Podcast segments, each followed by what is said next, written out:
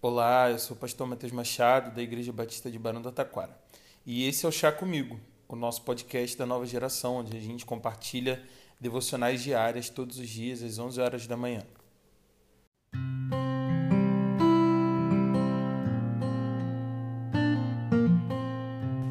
Provérbios capítulo 11, no versículo 1, nos diz: O Senhor repudia balanças desonestas, mas os pesos exatos lhes dão prazer.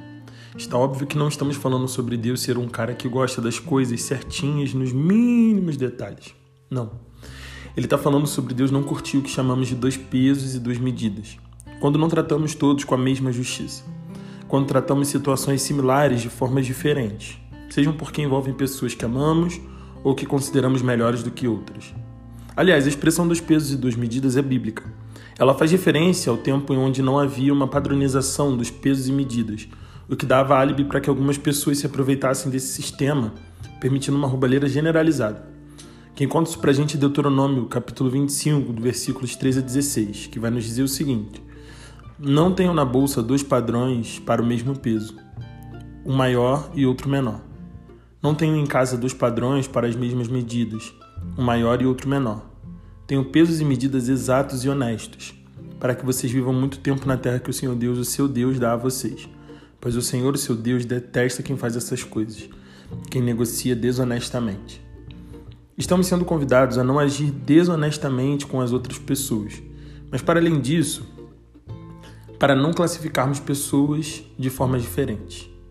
Se temos dificuldade de impor a mesma justiça sobre quem amamos, com relação às pessoas a quem não temos uma relação próxima, então talvez seja a hora de repensar nossos posicionamentos e julgamentos já que o nosso próximo é todo aquele ou aquela que precisa da nossa ajuda, do nosso amor e da graça de Deus, e aos nossos próximos nós devemos amar como amamos a nós mesmos, o convite superior que o sábio nos faz hoje é pensar que medidas gostaríamos que fossem aplicadas sobre nós.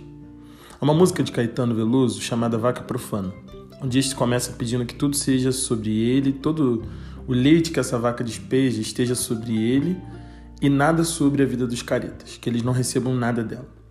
Mas ao longo da canção ele percebe que em alguns momentos ele também pode ser careta, porque de perto ninguém é normal. Todos temos os nossos defeitos, todos temos as nossas dificuldades.